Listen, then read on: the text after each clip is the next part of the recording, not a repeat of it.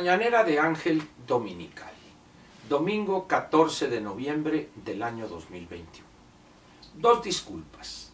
La primera, pues por el outfit este, pero como me agarró, pues no sé si la gripe o una reacción alérgica, el caso es que pues tengo que andar más eh, cubierto y por esa razón estoy usando esta chamarra.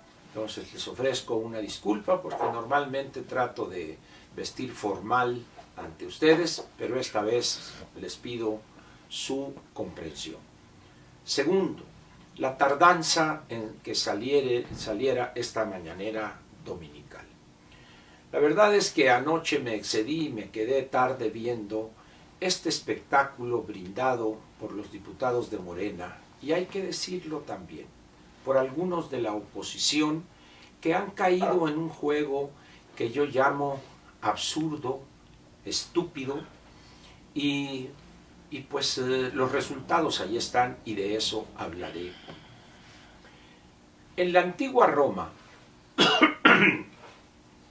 había un espectáculo que se celebraba en el circo romano, que hoy quedan pues una parte, ruinas, por así decirlo, donde el populacho, la plebe, se divertía viendo cómo los gladiadores pues eh, buscaban derrotar o aplastar a los eh, esclavos, eh, o salían en algunos casos a los cristianos, también se dio este caso. Y antes de empezar este espectáculo sangriento, cruel, grotesco, pasaban repartiendo hogazas de pan al populacho. Tiraban ahí, tiraban ahí, la gente se desvivía por atrapar eh, una de esas hogazas. Las condiciones económicas llevaban al César a decir, bueno, pues denles pan y también circo. Y de ahí se acuñó una expresión que devino después en la que conocemos como pan y circo. Era panem e circenses. Ese espectáculo, los políticos en los siglos posteriores la hicieron suya para entretener o adormecer o estupidizar a sus gobernados. México es un ejemplo precioso de ese pan y circo, de ese panem esircenses. Esto se ve ya de manera más clara a partir de los años del gran demagogo de Cárdenas del Río, del 34 al 40 del siglo pasado, pero en una u otra forma, con mayor o menor intensidad, los gobernantes que le sucedieron recurrieron a ese recurso, panem esircenses. En algunos gobiernos el pan que se necesitaba dar era de poca, era poca cantidad, porque la economía crecía, había una red de protección social más o menos eficiente, y también la población era mucho más reducida en comparación con los tiempos actuales. Pero el circo, ese prácticamente siempre existió a partir de esos años que mencioné del sexenio cardenista. En algunos casos era un buen circo, hay que reconocerlo.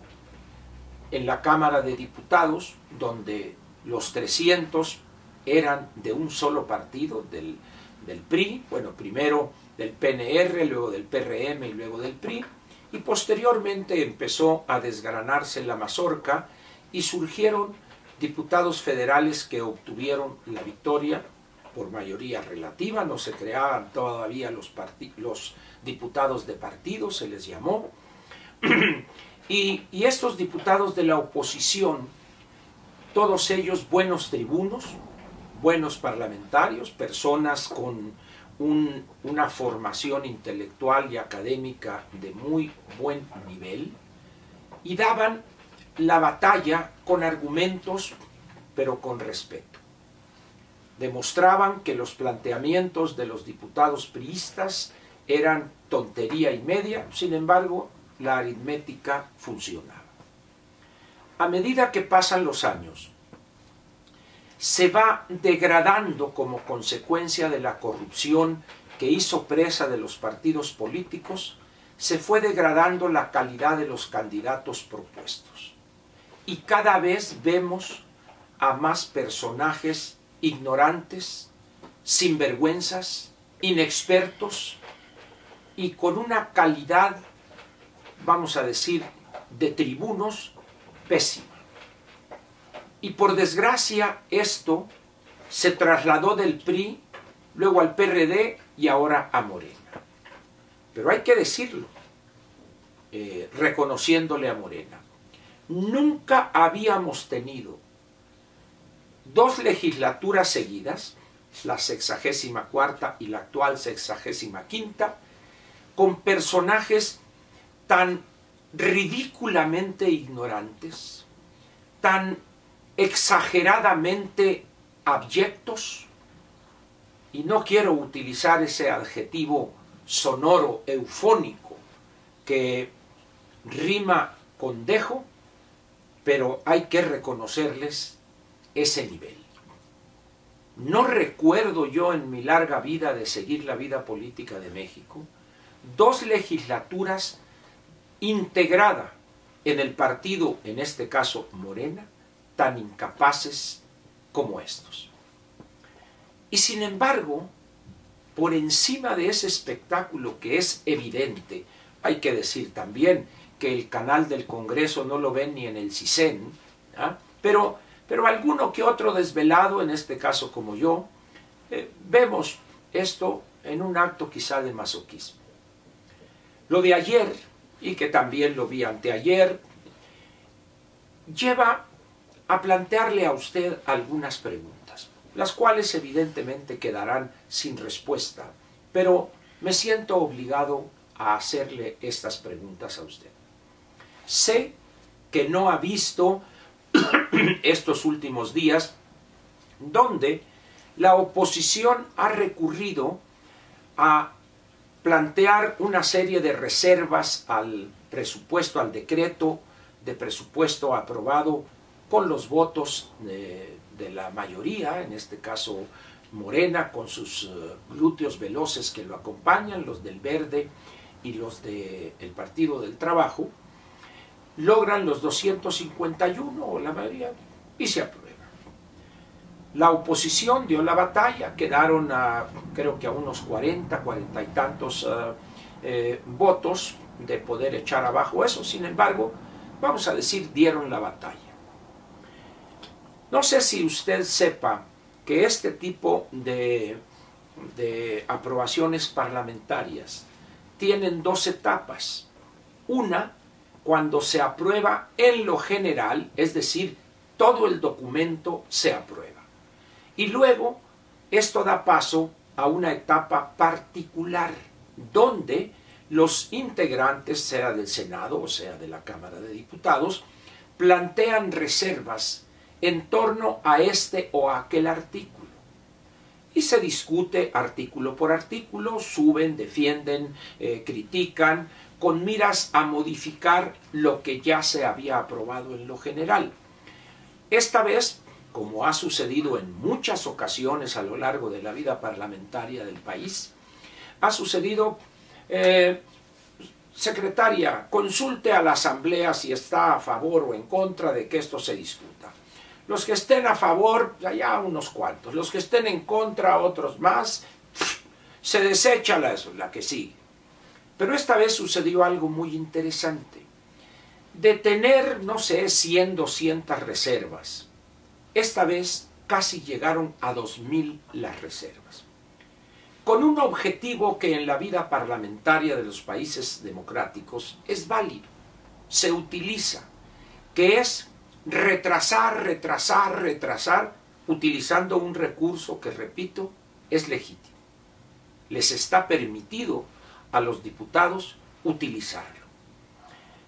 De tal manera, pues, que hemos visto subir a los diputados de la oposición a criticar o a pedir que se reforme, sea eh, ese rubro, esa, esa asignación de recursos de manera completa o una parte para que se destine a otro programa, etcétera, etcétera.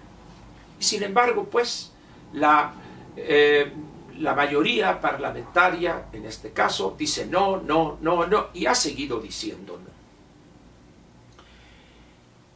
Ante ese espectáculo muy malo, muy chafa, el PAN, bueno, pues en general en el país la gente, eh, pues, pues más o menos, como dicen, saca el día. Pero en materia de la vida política, como que la gente, el ciudadano está, es apático, está ajeno a eso, sin darse cuenta que la actividad parlamentaria le está enviando un mensaje. Algo así como, cuidado, esto, esto no, no va a llegar a buen fin. Y la gente quizá hoy estará preocupada por alguno o algunos partidos de fútbol, estará con los compadres, los amigos, porque mañana es día feriado y hay que disfrutar. Si bien el límite que establece la Constitución para aprobar el presupuesto vence mañana 15 de noviembre, pues tenemos el gran invento de esa científica en materia de relojería que es la hoy senadora eh, Beatriz Paredes, que inventó el tiempo parlamentario, que corre prácticamente en otra dimensión, en un mundo paralelo. Podrían recurrir a eso, no sabemos. El hecho es que la oposición está logrando un objetivo. No modificar, evidentemente, lo que dictó el bulto que se aprobara, pero sí exhibiendo, exhibiendo a los legisladores de Morena y a sus formas de actuar. Y todo esto fue coronado con una muestra de abyección que yo no recuerdo desde que sigo la vida política en México, allá por los años 60. Pararse y cantarle las mañanitas y festejar en la Cámara de Diputados en una sesión importante como es las reservas al presupuesto, al proyecto de presupuesto aprobado ya en lo general, raya en la abyección. Ni en los tiempos del autoritarismo más férreo del PRI se vieron estas muestras de abyección. Y por allá sale un sedicente gobernador, el Poncho Durazo, mi paisano, donde en un tuit felicita a López por su cumpleaños ayer, etc., pero le dice en un acto de desvergüenza política pocas veces visto. Todo lo que soy políticamente se lo debo a usted. El poncho, además de mostrar su servilismo y su falta de dignidad personal ahí, reniega como malagradecido y traidor que es el apoyo que obtuvo con Luis Donaldo Colosio, con el mismo Vicente Fox. Ahora todo se lo debe a López. Ese es, ese es el traidor, el malagradecido por el cual votaron los sonorenses. Caro van a pagar esa decisión. Vamos a ver qué pasa de aquí hoy todo este domingo, mañana a ver qué sucede. Y como les dije, Panem e Circenses tampoco funcionó en la antigua Roma y tampoco va a funcionar Muchas gracias y espero acepten las dos disculpas que le ofrecí al principio. Gracias.